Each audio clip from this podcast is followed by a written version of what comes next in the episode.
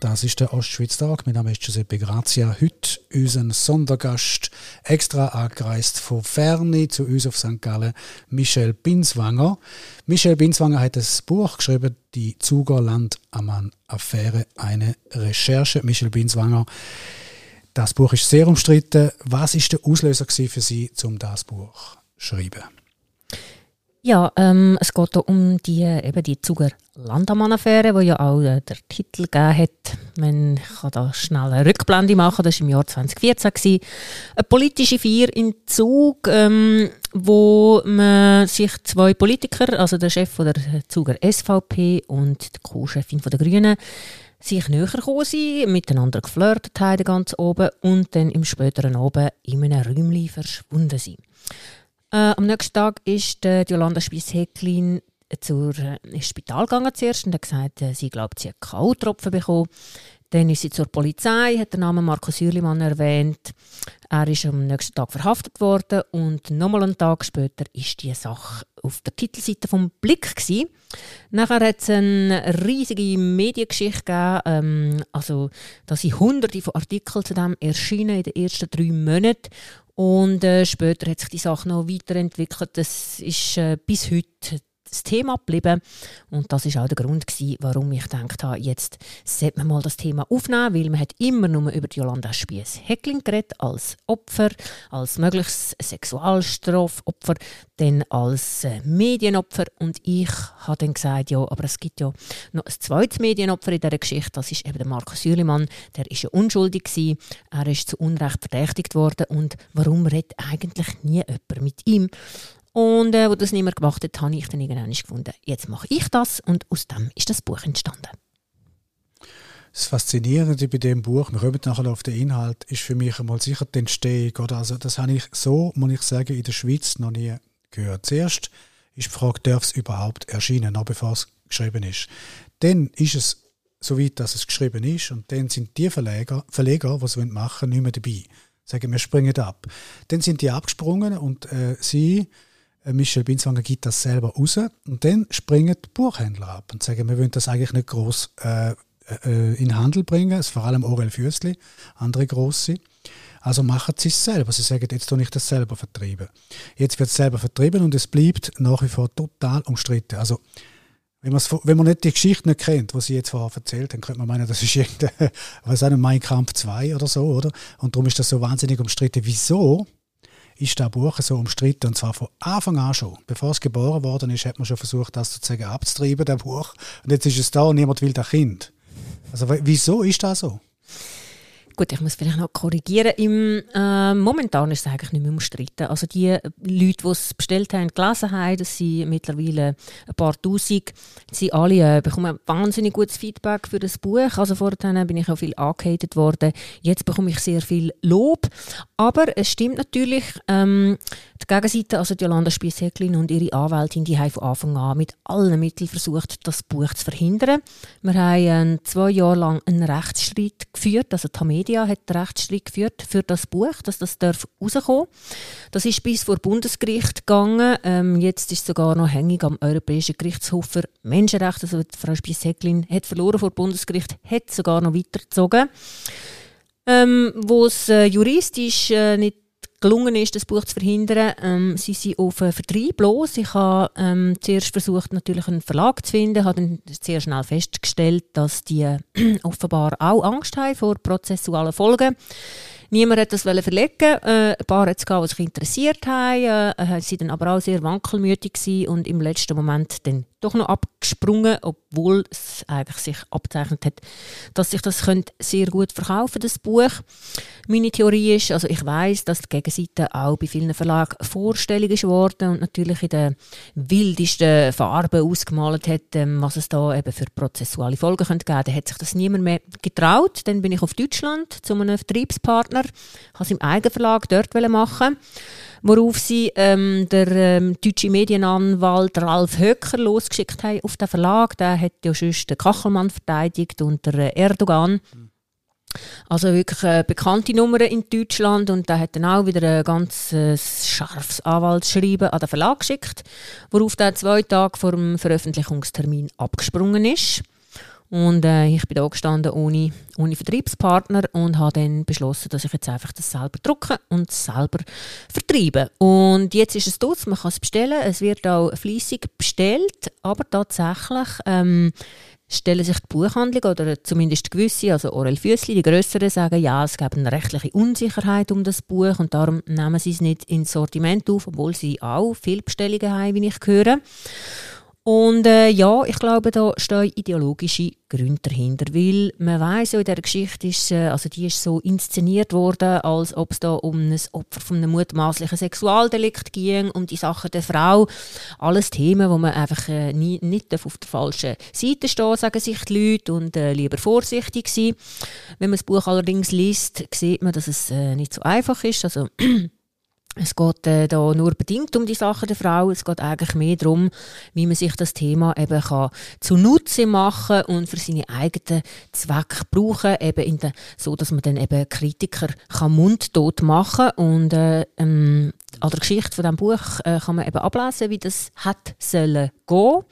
Es hat äh, Gott sei Dank nicht funktioniert in meinem Fall. Also das Buch ist draussen und wenn man sich selber eine Meinung bildet zu dem Fall, dann kann man das Buch lesen für mich als Mann ist natürlich interessant zum Lesen die Sicht vom Mann, wo ja völlig untergegangen ist. Ein paar Jahre lang hat man nur die Sicht von der Frau gehört im Grunde genommen und jetzt hört man die auch vom Mann. Das ist ganz interessant.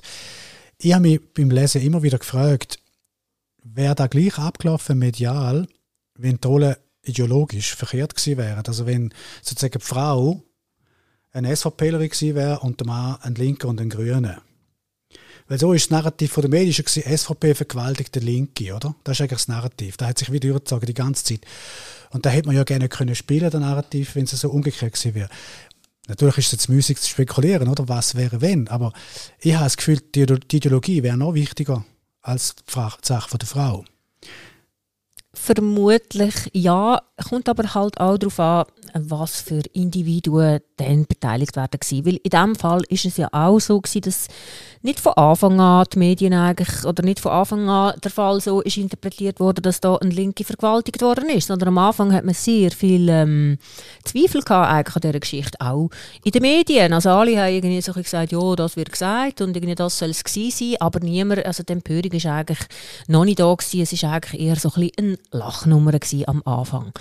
Und dann hat aber äh, Jolanda Spies-Säcklin das Thema sehr stark äh, bewirtschaftet, also sie hat von Anfang an gesagt, so geht man nicht um mit einem Opfer von einem sexuellen Übergriff und so weiter. Dann kommt noch Netzwerk Courage, oder? Die, die ganze äh, Arbeit, wo Netzwerk Courage, wo sie dabei ist. Dann, wo sie das ist aber erst später gekommen. Also, wenn wir jetzt mal noch beim ja. Fall bleiben, also bei, dem, äh, zu, bei der Zuger Landammann-Affäre hat sie das von Anfang an irgendwie gecheckt, dass das ihr wird helfen und hat darum das beackert, eben das Thema. Und es ist eigentlich auch ein bisschen eine Wende in diesem Fall gewesen, wo dann Politikerinnen und Politiker und ähm, andere Leute das aufgegriffen haben. Die haben ein Komitee gegen Sexismus gegründet. Das ging überhaupt nicht, dass man eine Frau äh, so behandelt. Und so hat das Thema Fahrt aufgenommen. Und jetzt nochmal zu deiner Frage zurück. Wenn das eine SVPlerin wäre ich denke, wenn die genauso das beackert hat, das Feld, äh, nämlich ich bin Opfer von, von sexuellen Übergriff und so weiter, hat das schon können funktionieren. Aber man muss natürlich dann auch noch den Nerv haben, das so zu machen. Und wie du gesagt hast, hat äh, Frau Spissäcklin später das Thema noch zu einem Geschäftsmodell gemacht, indem sie nämlich den Verein Netzcourage gegründet hat.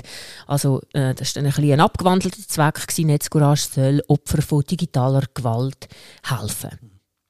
Ist es nicht faszinierend, dass man kann sagen wir haben jetzt aber wir haben so einen Fall, finde ich, die Sache ist ja, was ist wirklich passiert, da kann ja niemand wirklich sagen, oder? Am Schluss ist niemand dabei gewesen. Aber die Art und Weise, wie das Mediensystem auf das reagiert hat, finde ich äh, bemerkenswert. Also, dass ein Narrativ nicht nur sich durchsetzt, wenn ein scheinbar freies System, sondern dass das Narrativ verteidigt wird so fest, dass sogar andere, die abweichen, äh, bedroht werden, äh, mundtot gemacht werden und sogar als, als Mittäter im Grunde genommen gemacht werden. Also das ist dir ja auch passiert. Du bist jetzt quasi eine Mittäterin, weil du das Buch sozusagen äh, überhaupt äh, in, in, äh, in, Anlauf genommen hast, für so ein Buch zu schreiben. Also, oder das eine ist, wie, was passiert ist, wenn man nicht weiß, Aussage gegen Aussage, bla bla. Und das andere ist, äh, wie das System darauf reagiert. Und die Einseitigkeit und auch die Vehemenz, mit dem, dass alles, was abweicht, eigentlich fertig gemacht worden ist, oder? Da finde ich schon bemerkenswert. Also, was steckt da dahinter? Da kann nicht einfach nur ein MeToo-Zeug sein, da, da, muss mehr sein, glaube ich, ne? Ja, also das ist ja eigentlich ähm, auch der Hauptinhalt von meinem Buch. Oder es geht ja nur ähm, äh, am Rand oder am Anfang geht es um den eigentlichen Fall und dann äh, versuche ich eigentlich zu ergründen, wie die Wende äh, zustande kommen, eben wie die äh, Frau Spiesäcklin plötzlich zum zu der alleinigen Person ist geworden, die äh, das Narrativ bestimmen Also sie hat eigentlich irgendwann nicht nur noch sie gesagt, was passiert ist und alle abweichenden Stimmen sind eben mundtot gemacht worden. Das ist jetzt in diesem Fall aber ähm, hat das sehr stark mit dieser Person zu tun. Und das hat auch ein bisschen gedauert. Das ist eben nicht von Anfang an so gewesen. Am Anfang haben die Medien, wie gesagt, recht breit berichtet. Dann, äh, Aber mit dieser Person zu tun heisst, was heisst das? Mit dieser Person zu tun. Also gut, Jolanda Spiesäcklin hat dann irgendwann gemerkt, ähm, dass sie Einfluss nehmen kann, indem sie nämlich ähm, sehr aufsässig ist. Also die hat viel angerufen, wenn jemand etwas Falsches geschrieben hat, hat sie sich beschwert, beim Journalist selber, bei dem Chef. Immer, sie ist immer noch eine Stufe höher gegangen, auch mit ihrer Anwalt. Sie hat versucht, also sie hat juristische Schritte angedroht, sie hat auch geklagt. Also sie hat auch ein richtiges System aufgezogen, dass einfach jeder, der ein bisschen kritisch war, sofort einfach zugemüllt ist worden mit Beschwerden.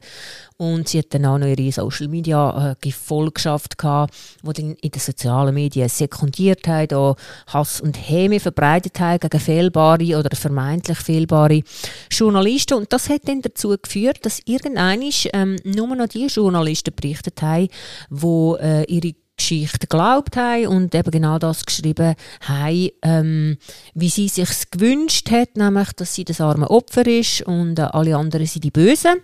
Und die kritischen Journalisten, die haben einfach irgendwann gesagt, der Ärger tue ich mir nicht an. Für was? Die Geschichte ist ja schon so alt. Warum soll ich da nochmal, ähm, warum soll ich da noch mal mich quasi exponieren mit dem? Und darum habe ich irgendwann nur noch die berichtet, die eben positiv über die Spiesshäckchen berichtet Aber du hast ja nicht gemacht. Du hast gesagt, nein, das ist es mir wert. Wieso ist es dir da wert? Ich habe auch, ähm, schon im Jahr 2015 habe ich mir irgendwann gesagt, ähm, Nein, das ist mir, das wollte ich nicht mehr. Ich habe mit dem Fall abgeschlossen. Also ich habe im Fall 20, äh, im Jahr 2015 habe ich zwei Texte mit Namen über den Fall geschrieben und dann habe ich ähm, eben, dann bin ich immer wieder angegriffen worden und ähm, habe dann irgendwann gedacht, ah, nein, also ich habe jetzt abgeschlossen mit dem und das aber dann äh, hat dann nicht aufgehört. Ähm, es ist weitergegangen, Frau Spiessäcklin da und dort in einer Sendung und so. Und im Jahr 2019 ist sie wieder einmal in den Medien gewesen, das ganze Jahr im Medienclub, in der NZZ am Sonntag, auf ihrem Blog und überall hat man darüber geschrieben, dass sie ja eigentlich ein Medienopfer sei. Und ich habe dann immer gedacht, ja, das ist eigentlich noch ein guter Take, aber es gibt ja in dieser Geschichte noch ein zweites Medienopfer, das ist eben Markus Hürlimann. Und wieso redet eigentlich nie jemand über den? Warum redet man immer nur über sie? Und im ersten, ersten Schritt habe ich dann auch von meinen Kollegen ähm, Fragen, also die, die sie in die Sendung eingeladen haben, die, die über sie geschrieben haben, habe ich gesagt, du, aber wenn ihr das Thema aufgreift, warum redet ihr immer nur mit ihr und warum nie mit ihm? Und ich bin aber da nicht auf einen grünen Zweig gekommen. Irgendjemand hat mich dann abgewimmelt und ja, ne, ne. Und irgendwann im Juli habe ich dann... Also, nur kurz, wenn ich unterbreche. Also wieso haben sie nicht wollen? Haben sie einen, einen Grund gehabt? Haben sie Schiss gehabt? Von der männlichen Perspektive, oder weißt du? Ja, also das weiß ich nicht mehr so genau, aber die meisten haben ja dann eben schon berichtet, haben schon geschrieben und eben so, so äh, breit schlagen hat man es dann offenbar auch nicht wollen. Und also ich, ich frage aus einem Grund, es gibt ja auch Männer in dem Job, oder? Und die können sich ja vorstellen, was mit dir passiert, wenn eine einfach behauptet, du hast sie vergewaltigt und das stimmt gerne nicht und das wird bewiesen, du bist trotzdem erledigt nachher als Mann. Also die Empathie müsste schon noch aufbringen, wir nur zu sagen, wir lassen jetzt auch mal, was der, was der Mann sagt. Oder? Ja, was man sich muss vor Augen halten in dieser Geschichte, das ist ja 2014, 2015 passiert, das ist noch vor MeToo gewesen. Und dann im Jahr 2017 ist MeToo gekommen und das hat eine riesige Welle ausgelöst, wo man eben äh, auf diesen Geschichten auch gesurft ist. Und ich meine, in dem Moment quasi mit der Gegengeschichte kommen und sagen, der Mann ist ein Opfer, ähm, also das kann ich noch verstehen, dass in dem Moment das niemand wählen hat. Aber ähm, es ist ja dann weitergegangen, man hat im Zug von MeToo gesehen, dass da auch nicht alles mit rechten Dingen zuläuft, dass es eben die Bewegung selber Opfer produziert. Und mich hat dann das so von reizen, oder? Irgendwie wirklich äh, auch die Grenzen von der Bewegung auszuloten und irgendwie mal schauen, eben, was, was sind das für Opfer und so. Und dann, äh, eben, wo die Spiessäckling-Geschichte dann im 19 wieder auf, aufgekocht ist, habe ich dann gedacht, ja, das wäre jetzt mal, in dem Fall wäre es jetzt mal interessant, eben die andere Seite zu hören. Dann hast du mit geredet mit dem Herrn Hürlimann und dann hast du gemerkt, da kann ich ein Buch daraus machen. Oder wie ist das gegangen? Ja, nachdem ich eben überall erfolglos war, ähm, habe ich dann gedacht, ja, dann probiere ich es doch selber mal. Dann habe ich ihm mal geschrieben, angerufen.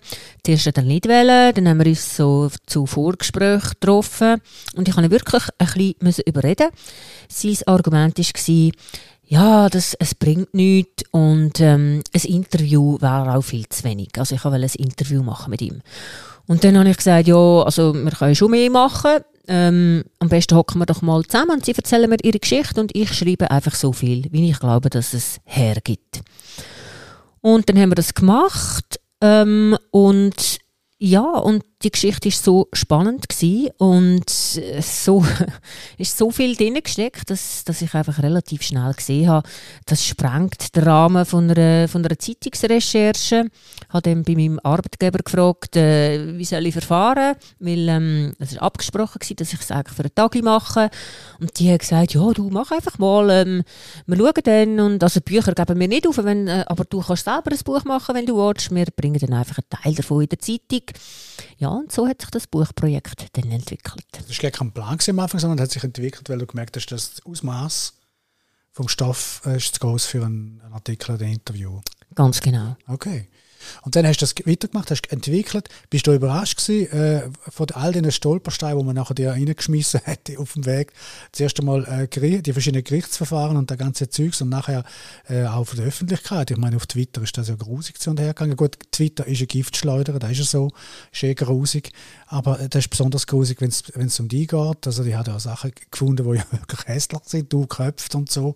Kannst du dich noch erinnern, oder? Der, der, Auf jeden Fall, ja. Also, für alle, die das nicht mitbekommen haben, oder sie ist äh, in einer Fotomontage ist der Kopf äh, von der Michelle Binswanger gewesen, äh, nach, bei der Köpfung von einer Darstellung, der historischen von der äh, französischen Revolution, genau. Also Guillotine, jemand hebt den Kopf in die Luft vor Publikum und anstatt der historische Kopf ist dann der Kopf von der Michelle Binswanger gewesen. und dann hat da, ich glaube, die Spielsäcklin sogar geliked. Ist das richtig, oder? Genau. Und so Zeug ist auf dem Twitter losgegangen. Und dann habe ich gefunden, leck doch mir, wieso macht sie da? Wie sie kämpft weiter und macht, okay, Meinungsfreiheit kann man hochhalten, edles Motiv, gut. Aber dann auch irgendwie, weißt du, das Ganze musst du auch noch packen. Auch jetzt als Mensch du auch packen, wenn alle diese hassen, oder? Ist das, äh, ist ja, nicht einfach, oder? Nein, ich habe schon damit gerechnet, ähm, dass es Widerstand wird geben ähm, aber dass es so massiv wird, das hätte ich nicht gedacht. Ich habe ja ähm, im 19. angefangen mit der Recherche, im 20. bin ich so weit gewesen, ähm, dass ich Frau Spiesäcklin ähm, zu einem Gespräch gebeten habe. Das macht man ja so, dass man auch die Gegenseite zu Wort kommt. Ich habe sie um ein Gespräch gebeten, ähm, sie hat mir nicht zurückgeschrieben, ähm, habe sie nochmal darum gebeten und ähm, sie, dann, sie und ihre Anwältin sind dann zu meinen Chefs gegangen und haben irgendwie versucht, das Buch zu verhindern. Das ist ihnen nicht gelungen. Dann sind sie zu einem Richter gegangen, haben eine superprovisorische Verfügung beantragt. Das haben sie bekommen. Äh, auch dort habe ich noch gedacht, ja, ja, das haben wir weg in zwei, drei Monaten. Aber äh, dann ist es eigentlich richtig losgegangen. Sie haben dann auch den Plan von diesem Buch veröffentlicht. Gegen meinen Willen haben sie das öffentlich gemacht. Und sobald die Sache öffentlich war, ist es eben mit dem Shitstorm losgegangen. Und das ist eigentlich zwei Jahre lang, bin ich da einfach gehatet und abgemacht worden. Und äh, ja, das ist nicht einfach gewesen. Das ist wirklich äh, sehr äh, belastend, äh, wenn das mit einem passiert. Das hat dann nicht nur das Projekt betroffen, sondern meine ganze Arbeit. Also alles, was ich geschrieben habe, ist sofort irgendwie hinter sie und für sie diskutiert und kritisiert worden. Und äh, eben zum Teil auch auf eine Art, wo, wo nicht fruchtbar ist. Und ja, ich habe dann schon, also nach zwei Jahren, nachdem es irgendwie vor Bundesgericht und dann noch Revision vor Bundesgericht und so, bin ich dann schon äh, einen Moment lang ein bisschen erschöpft gewesen und habe mich tatsächlich gefragt, ob ich das noch über die Ziellinie bringen beziehungsweise wie dass ich das soll machen weil das Buch hat ja, wie gesagt, nicht die Media gemacht, sondern ich allein. Und äh, ich, also, du hast auch zweifelt, du hast auch zweifelt. Ja, ich bin einfach wirklich ähm, äh, erschöpft gewesen. Und wenn es aber nicht eben der Rechtsdienst von Tamedia hat ja sehr viel Arbeit auch in das Buch reingesteckt, Tamedia selber, oder die haben auch sehr viel Kritik müssen einstecken wegen dem und ich habe mir immer gesagt, wenn ich jetzt aufgebe, oder, dann ist das alles vergeben gewesen.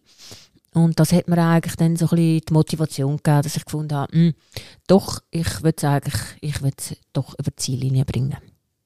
Also da heißt, du hast Zweifel und dann zwischen ihnen doch eben, ich, ich, kann mir das einfach nicht vorstellen auch, dass man so viel Hass die ganze Zeit einfach wegstecken kann. In dem Fall ist es das klar, dass das nicht geht. Oder? Aber das ist ein Wahnsinn. Also ich würde dazu noch schnell etwas sagen, ja. weil ähm, nach ein paar Monaten von diesem Shitstorm hat mein Partner irgendwann gesagt, so, das geht überhaupt nicht. Jetzt gibst du mir die Passwörter von deinen Social-Media-Konten. Ich schaue das für dich an, aber irgendwie du solltest das nicht mehr lesen. Das habe ich dann gemacht. Und das Verrückte ist... Für wie viel, wie viel lang hast du das gemacht? Ja, etwa ein halbes Jahr. Du hast ein halbes Jahr nicht reingeschaut? Nicht reingeschaut, gar nicht. Okay. Und das Wahnsinnige ist, es spielt eben gar nicht wirklich eine Rolle, ob man es anschaut oder nicht, weil man spürt es trotzdem. Also erstens bin ich dauernd von Leuten gefragt worden, so, oh, wie geht's? Und Jesus Gott, das ist ja wirklich schlimm, was da passiert mit dir. Und auch wenn man es nicht liest, oder? Man bekommt das mit, man spürt es auch schon, oder? Äh, von den schlimmsten Sachen haben mir Leute immer wieder Screenshots zugeschickt oder eben sie haben ein Gespräch mit mir gesucht. Und das finde ich so ein Wahnsinn, oder? Man sagt ja der Name, ja, schau es doch einfach nicht an. Aber selbst wenn man es nicht anschaut, das geht nicht spurlos an einem vorbei. Weißt du, das ist etwas, was mich beschäftigt hat in der Vorbereitung zu dem Gespräch von heute, von uns zwei. Ich habe sehr viel nachgelesen so auf diesen Social Media Sachen, die, die man noch gefunden hat. Und auch ähm, Statements von Leuten, äh, die ich nachgelesen habe. Und was mir aufgefallen ist, ist die Verachtung und die unglaubliche Intensität von gewissen Aussagen, oder? Kann ich mir einfach nicht erklären, rein vom psychologischen Mechanismus. Es geht um einen Fall, wo du selber als Mensch in der Regel keine Ahnung hast. Wer ist dort auf dem Schiff gewesen? Bin nicht dabei gewesen? Irgendetwas passiert, man kann es nicht überprüfen.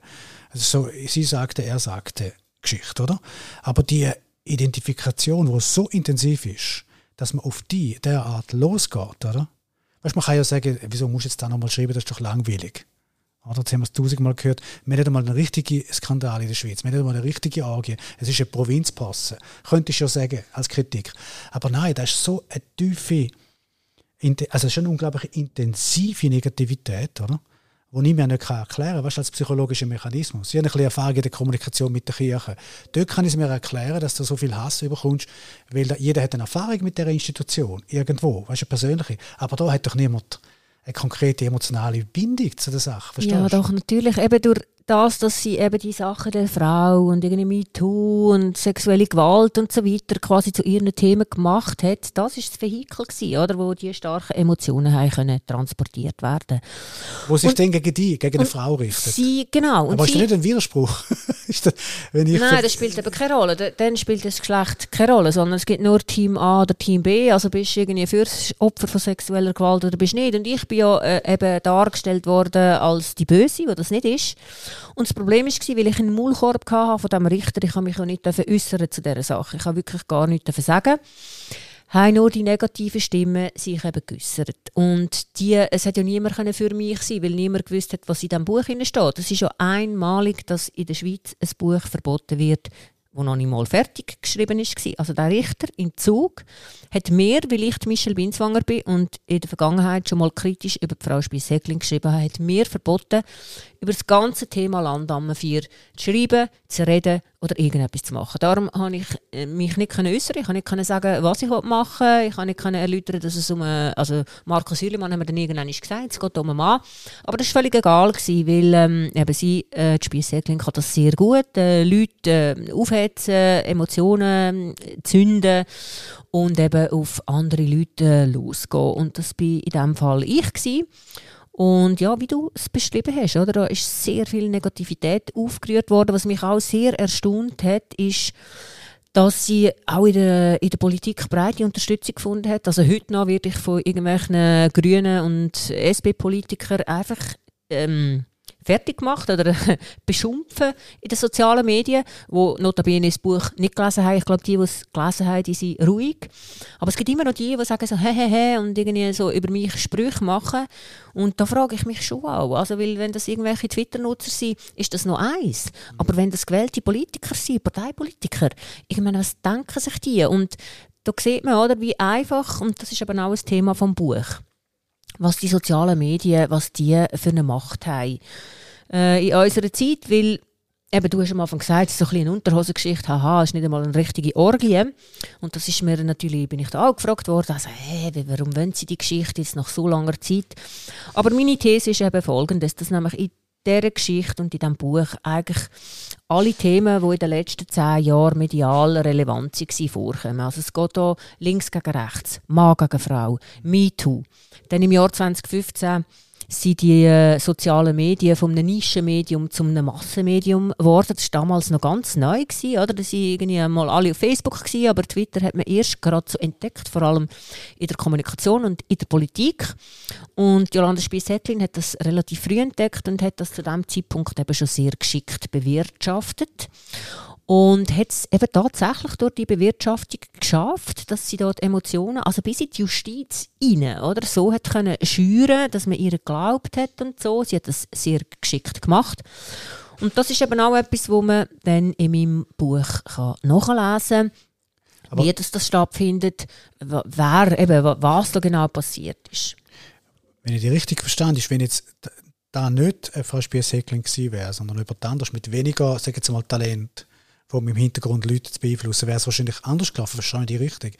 Ist gerne so abhängig von der äußeren Stimmung, von der gesellschaftlichen, also gegen den Mann, gegen den alten weißen Mann, gegen den, den rechten Mann, gegen den nicht linken Mann äh, und, und für Frauen und für Linke und für Grüne. Also wenn es unabhängig von dem, äh, der hat nicht gelangt, sagst du. Es hat jemand gebraucht wie sie, wo können so gut im Hintergrund das denke ich ja. Schon, ja. Also es sind verschiedene Faktoren. Eben auch, dass das öffentlich gemacht ist worden vom Blick, oder? Das ist sicher etwas.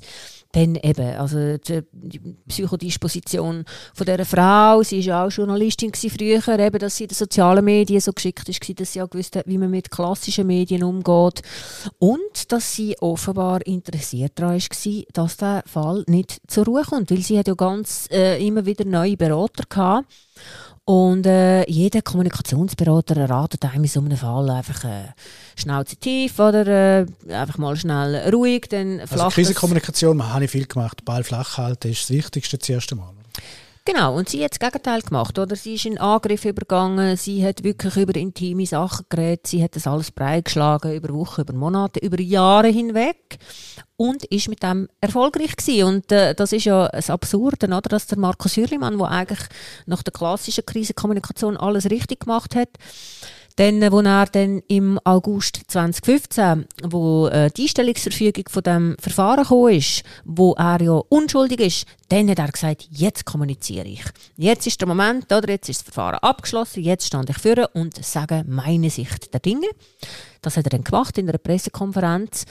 Und nachdem die Journalisten vorher ähm, meutenweise angereist sind und eben jede Bewegung vermeldet haben, sind sie dann zu dieser Pressekonferenz von Markus Hülimann nur, glaube ich, das dritte oder das vierte erschienen und haben dann erst noch so geschrieben, so, ja, also jetzt macht er ihr auch noch Vorwürfe. Und da sieht man, wir befinden, wir befinden uns in einem neuen Zeitalter, oder, wo klassische Krisenkommunikation nicht mehr einfach so gilt oder wo muss angepasst werden, je nachdem, mit was für einer Art von Gegnerin dass man es zu tun hat, mit was für einer Art von Fall dass man es zu tun hat. Und äh, da zeigt jetzt die Zugerland-Affäre, eben an dem kann man schon ein bisschen ablesen, wie denn das heute anders läuft als früher. Gut, das Phänomen, das du beschreibst, zeigt für mich vor allem etwas, oder? Etwas, wo mir eigentlich klar ist ähm, wenn du ein Narrativ hast, das etabliert ist, und das Narrativ ist, SVP hat, äh, hat Linke vergewaltigt, das ist das Narrativ, dann nützt dir das Faktum, dass der unschuldig ist, dass der SVPler nicht vergewaltigt hat, nützt dir nichts, um dieses Narrativ zu erzählen. Es nützt dir nichts, also wird es ignoriert. Das wird auch nicht gelügnet, es wird ganz einfach ignoriert. Das ist für mich völlig logisch. Und in einer Krisensituation müsstest du schauen, dass das Narrativ nicht so einseitig aufgebaut wird, bevor du schwiegst. natürlich nicht, wenn du die ganze Zeit schwiegst, nützt es nichts. Und wenn die anderen ständig das Narrativ, dann hast du keine Chance am Schluss. Das ist mir eigentlich klar, oder? Aber weißt du, das Verrückte ist bei dem Richter, den du erwähnt hast, frage ich mich schon eins. Du hast ja, wenn ich das richtig noch im Kopf habe, da habe ich geschrieben, mir aufgeschrieben 2017, die andere Fall, weißt du, wo es um, um einen Mann gegangen ist, beim Ringierhaus äh, mit den Frauen, die ständig belästigt worden sind über Jahre. Ich sage jetzt keine Namen extra nicht, gell? Hast du ja eigentlich die andere Seite beschrieben. Du hast Frauen als Opfer beschrieben, die sich nicht namentlich nennen lassen. Das ist dir vorgeworfen worden, aber es sind doch Frauen gewesen, einige äh, eine Zahl von Frauen, weißt du besser als ich. Und der Herr ist dann sozusagen auch in den Medien durchgereicht worden als möglicher potenzieller Täter. Ähm, nicht im Sinne von Vergewaltigung, aber von Belästigung dann hätte ja der Richter können gesehen, du tust eben durchaus eigentlich, bist interessiert an der Wirklichkeit, an den Fakten. Du bist nicht einfach nur so eine Polemikerin, oder? Das hat er aber nicht gemacht. Also du hast, weißt, es ist ja nicht so, dass du jemand bist, der noch nie mit dem Thema zu tun hat, jetzt kommst du aus dem Nichts, das ist schon Erfahrung mit so Zeug. Und du bist schon auf der anderen Seite gestanden, auf der Seite von der Frau, oder? Ja, das äh, ist eigentlich, also... Da hat kein Gewicht gehabt. Anscheinend hat er kein Gewicht gehabt, deine Arbeit vorher, oder?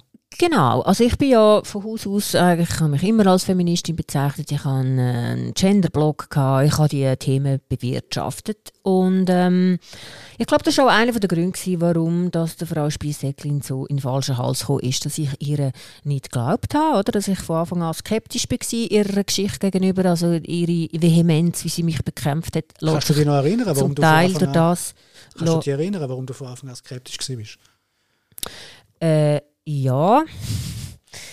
Ähm, ja, also es war einfach ein bisschen komisch gewesen. und ich habe ja ähm, meinen ersten Kommentar geschrieben, drei Monate nach der Affäre. Dann ist nämlich die, also man hat bei ihr Blut genommen, Urin genommen und eine Haarprobe, um zu schauen, ob da K.O.-Tropfen könnten im Spiel sein und äh, dann im März ist die Haarprobe zurückgekommen, negativ, keine K.O.-Tropfen. Und dort habe ich gedacht, ja, okay, das ist jetzt für mich ähm, ein Anlass, um zum ersten Mal über das zu schreiben, weil das ist der letzte objektivierbare Beweis, den man hat. Und wenn man es dort nicht nachweisen wird man nicht nachweisen Also dann ist die Affäre tot. Und dann wäre es am besten für alle, wenn auch sie jetzt langsam wird schweigen dazu. So habe ich das geschrieben. Und dann äh, hat sie mir angerufen und hat mich zu sich eingeladen. Und ich habe dann gesagt, ja, also ich könnte mir vorstellen, ein Porträt über sie zu schreiben. Ja, ich komme. Ich bin dann zu ihr heim, habe zwei Stunden mit ihr geredet oder noch länger. Und habe dort eigentlich, ähm, ja, ist sie mir sehr glaubwürdig hineingekommen. Ich habe ihr eigentlich glauben. Äh, sympathische Frau und so. Und sie hat mir dort schon ein paar Aktenstücke gegeben. Und ich habe dann gemerkt, ähm, wenn ich jetzt nicht auf meine Gefühle höre, Sympa Sympathien waren für sie, sondern einfach die Akten anschauen und einfach alles, was objektivierbar ist, anschauen, dann muss ich sagen, bleiben meine Fragezeichen bestehen, auch wenn die Frau sympathisch ist. Und habe dann, äh, ja, bin reserviert geblieben. Und um deine Frage beantworten, ähm, ja, also erstens habe ich gefunden, dass jemand so offensiv in die Medien geht, über so lange Zeit und irgendwie eben ihre Geschichte auch immer wieder leicht äh, anpasst und ändert, das ist äh, verdächtig. Dann äh, die Aktenstücke, die ich hatte, ich muss sagen, die passen auch nicht zu ihrer Erzählung. Und so bin ich einfach ähm, distanziert und kritisch geblieben. Habe aber eigentlich mir erst wirklich ein Bild von den Sachen machen, wo ich dann eben den Hürlimann hatte und dann auch mehr Akten noch bekommen habe. Ja, okay, das kann man durchaus nachvollziehen eben die, eine, die andere Seite, die du immer gehört hast, ist eben, man muss sich aktiv wehren. Ich mache jetzt mal das Gegenmodell. Ich bin jetzt nicht quasi still, sondern ich wehre mich jetzt, ich gebe jetzt, Gegen, ich gebe jetzt Gegenfeuer, oder? Da kann man durchaus auch so verstehen, oder? Also, du könntest auch noch positiv werden jetzt für, für die Häcklin, für das Lager Häcklin. Man tut nicht Opfer spielen und ist dann still so wie es der Hürlimann macht, sondern umgekehrt. Es ist aber nicht, es hat nicht funktioniert anscheinend, weil es, also es hat schon funktioniert in Bezug aufs Narrativ, aber bei dir hat es nicht funktioniert. Du hast immer noch gefunden, nein, also irgendwo, das ist für dich sogar verdächtig gewesen, oder? Du könntest als Feministin sagen, super, eine Frau, die sich wehrt, endlich, oder? Ja, es kommt halt immer darauf an, äh, es geht ja nicht nur darum, mm, ist sie in den Medien oder ist sie nicht in den Medien, sondern um was geht es denn? Was erzählt sie genau, oder? Und, und das hat mich misstrauisch gemacht. Nicht jetzt ausschließlich das Faktum, wie viel sie in den Medien war, sondern mit was sie in die Medien geht und eben was sie da versucht. Und dann habe ich natürlich dort auch schon früh mitbekommen, wie sie auch eben, wie sie versucht, äh, die Leute zu beeinflussen, wie sie hindurch telefoniert, wie sie eben, wie sie alles dran setzt, dass ihres Narrativ und die Gegenseite nicht und so weiter. Ja, und das waren einfach ganz viele Faktoren, die mich einfach so ein bisschen heil vorsichtig bleiben. Okay, und der Kampf ums Buch hat sich anscheinend gelohnt. Sie haben jetzt gelesen, oder? das ist schon in der vierten Auflage, stimmt das? Ist in der vierten Auflage, Stimmt, oder? ja.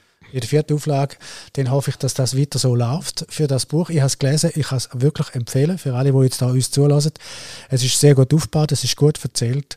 Unabhängig von der Frage, wann, wann man jetzt haltet davon, vom Ganzen. Man kann ja nicht überprüfen, man ist selber nicht dabei. Das ist klar. Es ist letztlich doch auch alles, es sind nur Hinweise von außen, aber sehr interessant und sehr spannend geschriebene Hinweise von außen. Und es bringt äh, eben Seite vom Mann, die ich als Mann relativ erleichternd gefunden habe. Michel Bitzweger, danke vielmals, dass du zu uns gekommen bist, um über das Buch zu reden. Und ähm, ich hoffe, dass du dich kannst erholen nach dem ganzen Stress. Ja, äh, vielleicht kann ich da noch schnell erwähnen, weil man es ja in den Buchläden noch nicht bekommt. Man kann das Buch bestellen auf michelebinswanger.com, also Michele mit einem L geschrieben, mein Name. Und äh, dort kann man es im Moment beziehen. Wir machen den Link auf die Homepage zum Podcast, dann könnt ihr direkt draufklicken und dann sind ihr gerade auf der Homepage von der Michelle Binswanger. Danke vielmals fürs Zuhören.